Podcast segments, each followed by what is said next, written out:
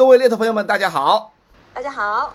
欢迎来到百猎百招啊！我是 VC 成功，我是 Echo 杨颖。哎，大家好。那本次呢，我们的嘉宾呢是来自 CGL 的 Frank 孙 Frank。嗨，大家好，我是 Frank。哎，Frank 呢，除了这个外形长得有点像黄轩啊，这个业绩出众以外呢，啊，他还有一个铲屎官的身份啊，家里有两只可爱的中华田园猫啊。那呃，听说 Frank 今天带来的主题呢，是关于当 offer 数字谈不拢的时候呢，怎么样试试透透过钱啊，看看心啊，这也是个我特别觉得有意思的话题。来，Frank，呃，有请你的分享。好的，好的，谢谢 VC，谢谢 Echo，那也很高兴啊，来到百猎百招这样的一个大舞台，可以和大家来分享。那呃一开始的话，我也是简单介绍一下我自己。我呢是一名九零后，然后性格特点呢方面呢是特别喜欢钻研的。爱好呢有包括撸猫啊，然后烧饭这样的一些比较家常的一些呃习惯。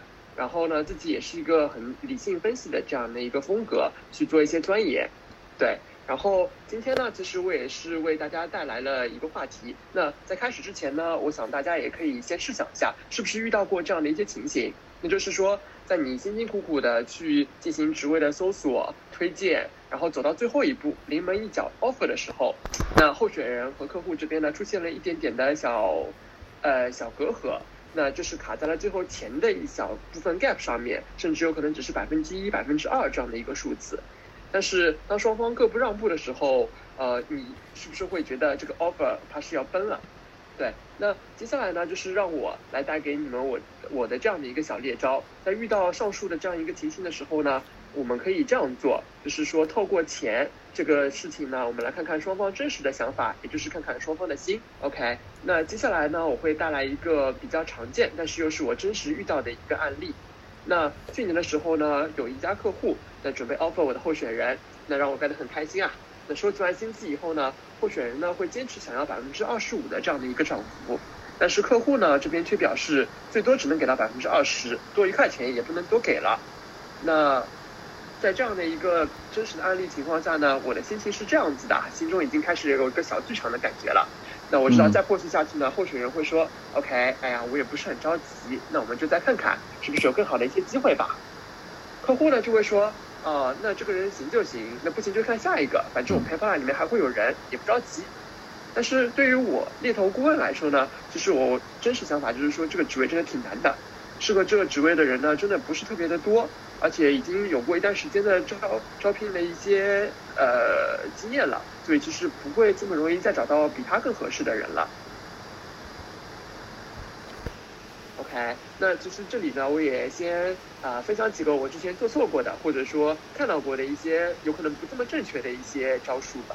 那一方面呢，就是说我们去和候选人啊沟通，那强行呢要求他降低他整个的一个薪资的期望，那 maybe 从二十五降到二十，甚至十八这样更低的一些数字，然后让他接这样的 offer。那这样子的一些情况呢，我也遇到过啊，就是说后期呢有可能会有 counter offer 或者承担 offer 的风险。因为整个候选人会说：“哎呀，你压我薪资，这个是让我不是很舒服的一个点。”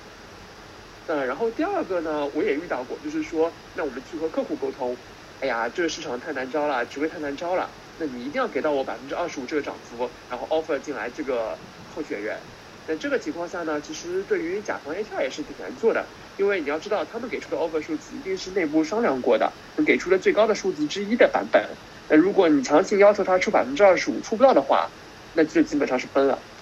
然后第三个呢，就是我也见到过别人用过啊，当然我也尝试过，那就是说，那跟候选人说，哎呀，你就不要纠结这百分之五了，那我给你，我 personally 补你这百分之五，好吧，你去去就行了。对，这是呃我能见到过呃有有用过的一些别的一些猎招吧。然后今天的话。对，今天的话，其实我想为大家带来我自己的一个招数，那就是在谈钱谈分的时候，我经常会说这句话：哎呀，那让我们先静下来，那透过钱这个这个事情呢，来看看我们双方真实的一个想法。双方当然包括两方面啊，一个就是候选人，然后一个就是客户。那从候选人端呢，其实我们可以跟他去谈谈他的初心，以及进入这个职位到这个公司以后的未来。和客户这一块呢，其实我们可以更更多的去沟通，那整个市场的情况是什么样子的，然后那个可能你职位的痛点，以及现在市场上的匹配的人的情况是什么样子的，这样的一个具体的呃一个一个情况。那接下来呢，我就来跟大家复盘一下我当时是和候选人怎么沟通他的这样的一个想法的。那第一个呢，我会其实就问到候选人几个关键的问题，一个呢就是说你当时为什么要看这个机会？因为呃，当然你在面试前我们已经沟通过这样的一个 motivation 了，但是结果其实经过这么多轮的一个面试，然后和 HR 的沟通，那你现在是不是有一些变化，或者有一些真实的想法？那候选人跟我说了，哎呀，其实他觉得这个职位啊，scope 方面还不错，老板也比较的合拍，公司呢平台也比较大一点，文化也觉得 OK。那啊，我知道了，这个其实就是他真正的一个 perfector 那其实没有什么问题啊。对，然后第二个呢，就是说你。因为有外部吸引嘛，那你为呃内部为什么要当时要把你推出来？然后他说了，哎呀，当时呢内部是因为没有一个很好的发展空间，上面呢老板呢又不走，对吧？那就到了天花板的这样的一个地步。OK，然后那我就问了，那其实外部已经给到你你想要的东西了，内部你也没有发展的机会，那为什么你不走呢？你还在纠结什么呢？啊，他说了，哎呀，那第一个呢是他其实内部也做了申请转岗的这样的一个 action。但是呢，有可能说未来的话，这个还没有确定好，所以他不是那么的着急。然后第二点呢，也就是说，其实现在走的时候，呃，会损失他的部分的年终奖，然后包括今年的调薪部分的话，也会有一定部分的损失。这个其实是他比较纠结的一个点。OK，那聊到这里我明白了，我说 OK，那我知道了，你关注的点，第一个就是说，呃，是不是有明确的一些 scope 能给你带来一些安全感？因为你跟蓝莓姐聊的时候只聊了第一轮，他有可能没有跟你划到更大的一些未来的一些情况，或者说更深层次的一些沟通。OK，第二点呢，就是说，其实，在经济方面的话，有可能这次跳槽会带来一定的损失。那带来的损失呢，无外乎就是说你的年终奖的损失部分，以及你年度的那些调薪的部分。OK，那我就清楚了。对，然后第二块的话，其实呃，在和候选人聊完以后呢，我也是和客户去沟通了这样的一个情况。因为呃，我的点当然是站在候选人这端去问客户啊。第一个呢是说，整个 budget 其实差的不是特别的多，那是不是有可能说这百分之五的 budget 有上升的一个空间？然后第二个其实还是去沟通一下整个市场的一个情况，因为在这个职位上面我已经搜索了大概两个月时间了。同步呢也推了十五个候选人，那只有这个候选人走到了最后。其实大家也可以看到，这个职位是非常非常难找的，候选人其实也是有非常大的一些优势，包括和这个职位的匹配程度的。同时，整个 chemistry 啊，文化方面还是会有比较好的一个匹呃适合的一个程度。OK，那 HR 其实后来也也跟我呃真诚的说了，第一个呢就是说这个候选人其实在他们整个 PS 内部的这样的一个架构里面。这个薪资属于很高了，如果再给到百分之二十五的话，其实有可能会打破内部的一个 balance 的情况。OK，然后第二个就是说，整个的内部的话，除了我这个候选人以外，还会有一些内部的候选人同步在一些面试的流程里面在同步做比较。但是呢，懒 manager 还是比较优先看我的候选人的。同时呢，他也表示，他也理解招人难，但是现在呢，的确是内部空间不足，所以也回答我第一个问题，是没有办法再给到多百分之五的这样的一个 budget 的一个范围了。OK，那其实我也明白，那客户就是关关注两个点，一个呢就是说整个内部薪资的一个体系是否 balance，对，然后第二个就是说候选人如果说来的话，他的 motivation 是否呃会很强，是否会未来会 count 或者说 turn down offer 这样的一些风险。对，这是他比较关注的点。OK，那其实针对这两个呃这两部分的一个想法，那候选人和客户端真实的想法以后，我呢也是有一些小的 action 啊，就是我这边建议 HR 可以让 line manager 和候选人再进行一次沟通，使候选人完全去了解整个职位的未来的发展，包括说可以给到他的一些除了钱以外的一些 benefit。那这个其实也是后来去做了。啊，同时候选人也很感动啊，因为他觉得其实蓝莓姐很重视他，那也愿意跟他分享他们内部的一些情况，包括未来的一些发展，那这个会对他来说是一个很有信心的一个点。然后第二个呢，就是钱的部分，因为通过蓝莓姐的这样一次沟通，其实内部 HR 也是去给呃，也是去设计了一个三样的方案，那尽量的去弥补候选人有可能会造呃因为跳槽造成的一些，比如说。啊、年终奖啊，或者说 merit increase 的这样的一些损失。对，然后最终呢，这个 offer 还是比较的顺利的，就候选人接了这样的一个 offer，现在已经入职了，对的。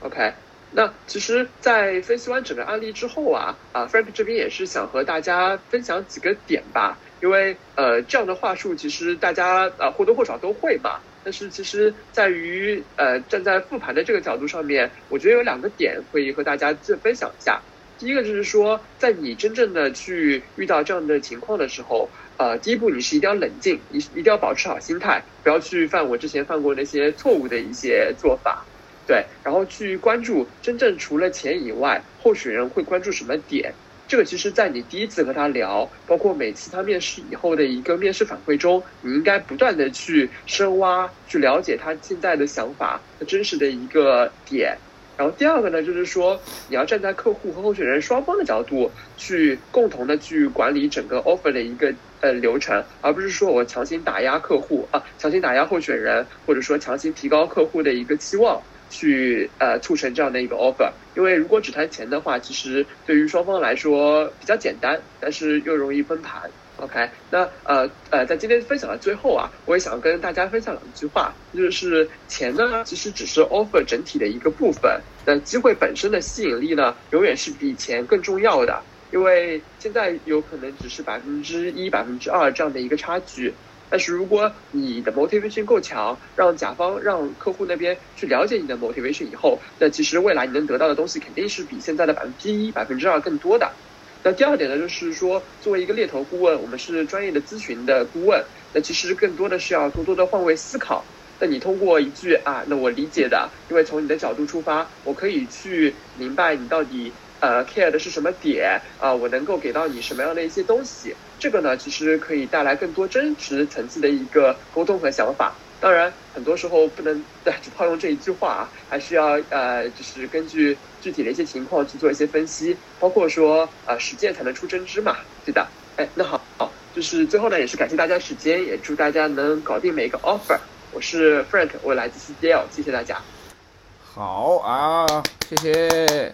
好，那个 Frank 跟我们讲了这个关于非常优秀，呃，谈钱的那个事儿啊，所以我我想呃也多了解一下，就是当时你你去说服他，呃，这个过程你你容易吗？就是当中有没有什么一些反弹或挑战？因为听上去好像这个案子听上去挺顺的，但我相信当中一定有一些可能挑战的部分。对，挑战当然是有的。那呃，其实，在和候选人。最后一次聊的时候呢，候选人是一直很纠结的这样的一个心态，因为他在原公司呢也时间比较久了，大概有五到六年的时间，嗯，其实内部呢有过一些晋升，这个其实对于他来说不是那么容易做这样的一个选择的。但是我的方法呢，就是说，其实还是把更多信息给分享给他。包括说业务，包括说公司，包括说平台的一些信息，其实给到他更多信息以后，让他去综合考虑，然后做出自己心中的那个想法，选择心中的那个答案。对，我我想这一步其实很多猎头也会做。那你觉得就是你在做的这当中有什么诀窍，或者是啊好的这个思路可以分享给我们的吗？嗯，明白。明白，因为呃，我 personal 其实会和候选人聊得很深，包括从第一通电话时候我就去呃去了解他真实的一个想法。那其实我的做法呢，更多是说去呃去，当然和他见面啊，就是去了解他每一个，就是每一部心里面的那些点，就是去知道他为什么现在要看机会，他老板是不是对他有什么不好，或者说他现在公司是不是有什么发展的前景的壁壁垒这样子的。嗯嗯，Frank，我想了解一下啊，比如说像对于听众小伙伴来说，你感觉这其中哪个步骤的操作有可能是最挑战的？那你又会有什么样的建议给到大家？嗯，我觉得其实去就像我的标题一样，其实透过钱去看他们内部的呃，去看他们的内心，其实是最难的。因为钱呢很简单，就是书面上面的一个数字，这个其实大家算一算都会知道。但是就是去怎么把握他的那个心理，知道他要什么，知道他想要什么，知道我们这个 offer 到底能给他带来什么样的一些 benefit，我觉得这是最难的。嗯，那么你会建议大家怎么样一步一步的啊去走向说，哎，我愿意愿意慢慢去探知到候选人的真实的想法和他的内心。嗯，呃，我觉得第一点就是说，呃，你还是要非常的非常的了解他。那通过和他不停的去聊，然后有可能说通过一些深夜的电话吧，对，去探测他到底内心到底需要一些什么东西。好的，还会有什么呢？你觉得？嗯，我我觉得呃，还有就是要站在他的点上面，因为就像我说的，我的候选人其实在内部已经很久了，他对内部其实是有一个呃很安全感的这样的一个想法。那其实让他出去的话，只有在外部非常的安全，或者说他非常了解的这样的一个体系之内，他才愿意去跨出那一步。但往往跨出那一步以后，他就会呃给到一些 commitment，呃，他就会知道他不会去做一个很 jumpy 的一个选择。对嗯，所以其实在这个过程中，不光是在增强这个吸引，其实也是在一点一点的消解和这个铺陈候选人内心的安全感，让他感觉说做的这个选择其实还是会来的非常的客观和正确的。对，没错，因为很多时候其实如果我们没有办法去了解客户或者说呃就是职位那边的情况的话，我们其实是可以去通过 HR。然后去让懒 manager 和候选人，就像我的 case 里面一样，和候选人再聊一次，那去打消他心中的一些呃不安全感的地方。那其实这样的话，其实给到候选人也是更多的一些信心，包括说他会觉得很重视，因为懒 manager 重视他以后，才会跟他分享真实的里面的一些情况吧，对的。因为呃，我觉得啊，就是我们猎头其实作为啊整个候选人和客户这端的桥梁，其实还是要去做这样的一个润滑的一个效果的，对。嗯。特别好，哎，我也想再请教一下。我注意到，其实当你跟客户这边去反馈和表达来自候选人那边的内心想法的时候，其实客户也显得非常的配合，对，然后也会很愿意跟你去沟通和讲解内部存在的一些挑战和疑难。那这个部分你又会有什么样的心得来争取让帮助小伙伴说，哎，争取到更多客户对这个其中关键难题的一些理解？或者说也能够增强我们小伙伴对客户这个角度更多的一些理解和换位。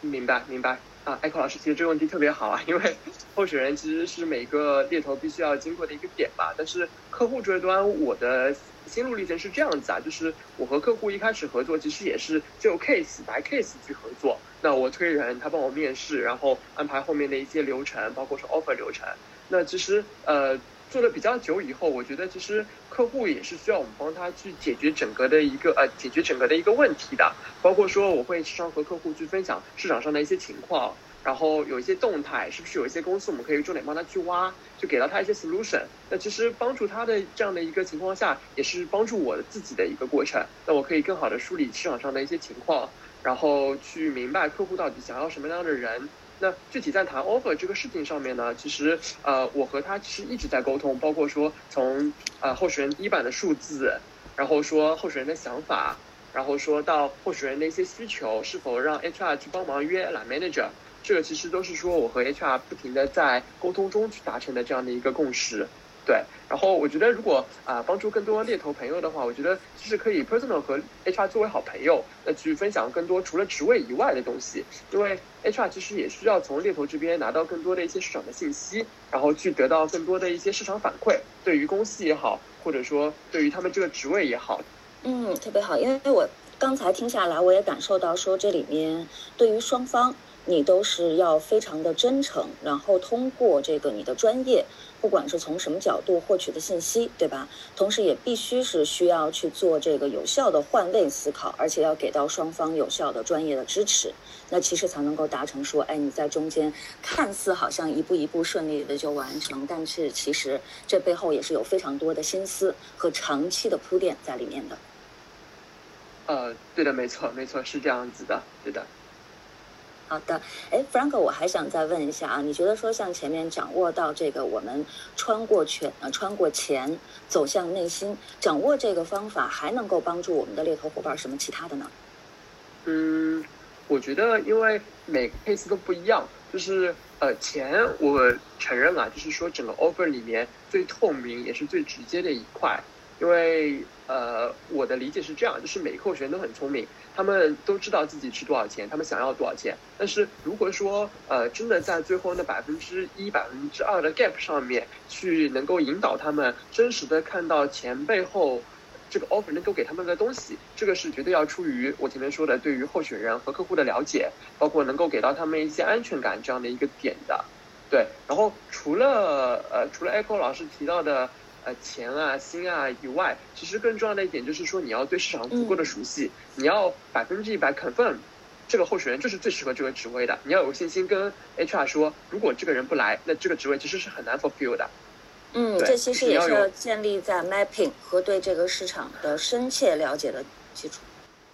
对，没错，没我错。我看到的是我我看到的是一个猎头在在让别人，无论是候选人还是客户相信相信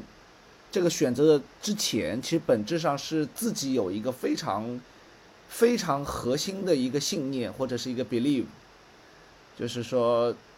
那个人是最棒的，而且那个机会也是对候选最合适的。我觉得这个信念可能也是推动，我看到的是这种信念会推动很多很难的职位到最后有一个很棒的结果，因为这是基于猎头的一个价值，就是说猎猎头内心的坚定，以及对双方的一种承诺或者是一种认同。嗯，我不知道 Frank 这这个是不是也是你所经历的，或者是你能感受的那个那个部分。是的，是的，VC 老师总结的很好啊。对，因为，呃，因为其实呃，在做任何 case 之前，呃，就像我第一张片子分析的，我非常喜欢钻研，也喜喜欢分析。那我知道市场上面的情况到底是什么样子的，什么人适合这个职位，什么职位的话可以吸引到什么样的人。那其实就像 VC 老师说的，之前我是做过很多功课的，那有可能才像后面啊、，Echo 老师说，那我才能透过真的透过钱去看到他们的心，去明白他们到底想要什么。对，嗯好，那今天的分享我们是不是就先到这里？好好，VC 老师还有什么其他的一些问题吗呃，？没有了，很好，我觉得，呃呃，也是时间关系，我们我觉得非常的出色。好对，然后我们最后跟伙伴们打个招呼吧。好，呃，伙伴们，我们下期见，来，Hello，再见，下一期再见。嗨，下期见。好，再拜拜见，拜拜。